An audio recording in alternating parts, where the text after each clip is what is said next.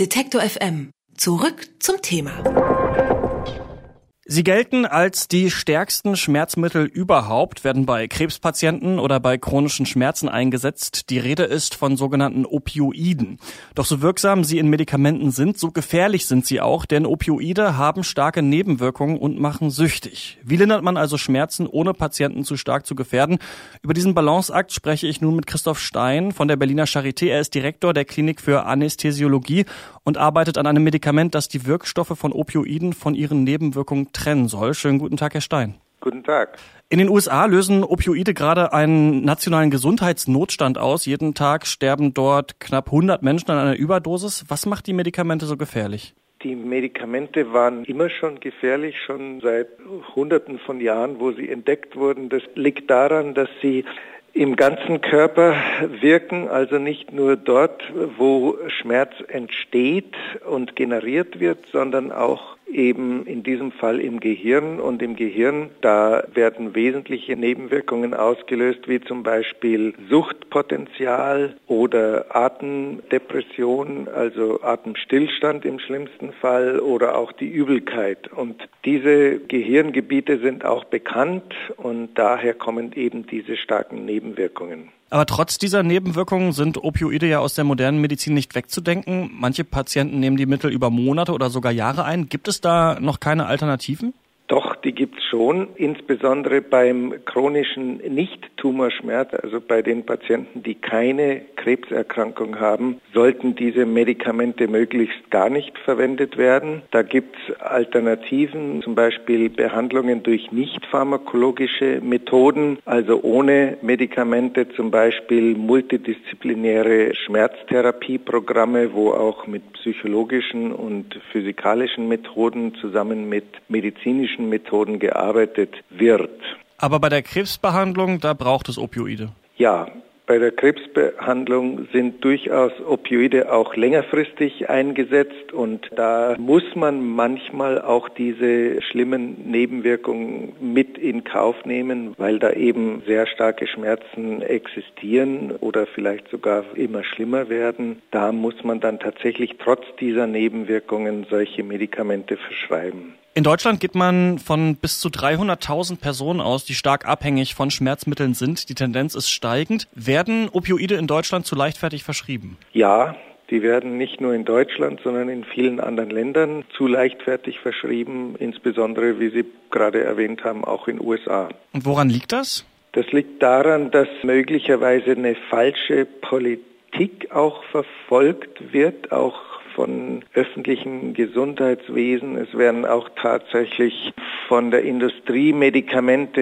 intensiv beworben, die bei vielen Patienten gar nicht verschrieben werden sollten. Also da spielen viele Faktoren eine Rolle. Gesundheitspolitik, Werbung, Internetwerbung, Radio, Medien und so weiter. Das sind alles eine große Anzahl von komplexen Vorgängen, die man da eben berücksichtigen muss. Ist denn die schädliche Wirkung von Opioiden noch nicht so lange bekannt, dass es quasi nachvollziehbar ist, dass es so oft verschrieben wird? Doch, die schädliche Wirkung ist, wie gesagt, schon seit Jahrhunderten bekannt. Trotzdem werden solche Medikamente leider auch beworben und propagiert von Firmen, von Medien, auch teilweise von Gesellschaften, von Fachgesellschaften, weil oft die alternativen Methoden gar nicht bekannt sind oder zu wenig bekannt sind. Sie haben ja jetzt eine Substanz mit dem Namen NFEPP entwickelt, die Schmerzen ähnlich gut lindert wie das herkömmliche Mittel Fentanyl. Das Risiko dabei ist aber geringer. Wie funktioniert das? Naja, wir haben diese Substanz entwickelt anhand von Tiermodellen und wir wissen, dass bei allen Arten von Entzündungsschmerz das ist also sowohl im Tiermodell als auch beim Menschen der Fall. Ein sogenannter erniedrigter pH-Wert, eine Gewebeazidose im verletzten Gewebe entsteht. Und wir haben eine Substanz entwickelt, die nur bei diesem niedrigen pH-Wert, bei dieser Gewebeazidose am Ort der Entzündung, am Ort der Gewebeverletzung wirkt und nicht im Gehirn oder in anderen Geweben, wo dann Nebenwirkungen erzeugt werden. Und wann könnte dieses Mittel dann auf den Markt kommen? Denn es klingt ja revolutionär. Ja, also bisher ist die Substanz nur im Tierexperiment getestet worden. Um die ersten Untersuchungen am Menschen zu beginnen, muss eine solche Substanz nach sogenannten GMP-Bedingungen synthetisiert werden. Die heißen Good Medical Practice Bedingungen und dazu sind nur wenige Firmen lizenziert. Das ist auch sehr teuer und wenn eine solche Substanz dann nach diesen GMP Bedingungen hergestellt wurde, muss sie eine große Testbatterie, eine toxikologische Testbatterie durchlaufen. Da gibt es auch gesetzliche Vorschriften dafür. Und erst wenn diese Schritte alle erfüllt, beendet sind, kann man die Substanz das erste Mal dann bei Menschen anwenden. Was würden Sie denn bis dahin Patienten raten, die vielleicht nicht krebskrank sind, um sich ja davor zu schützen vor Opioiden?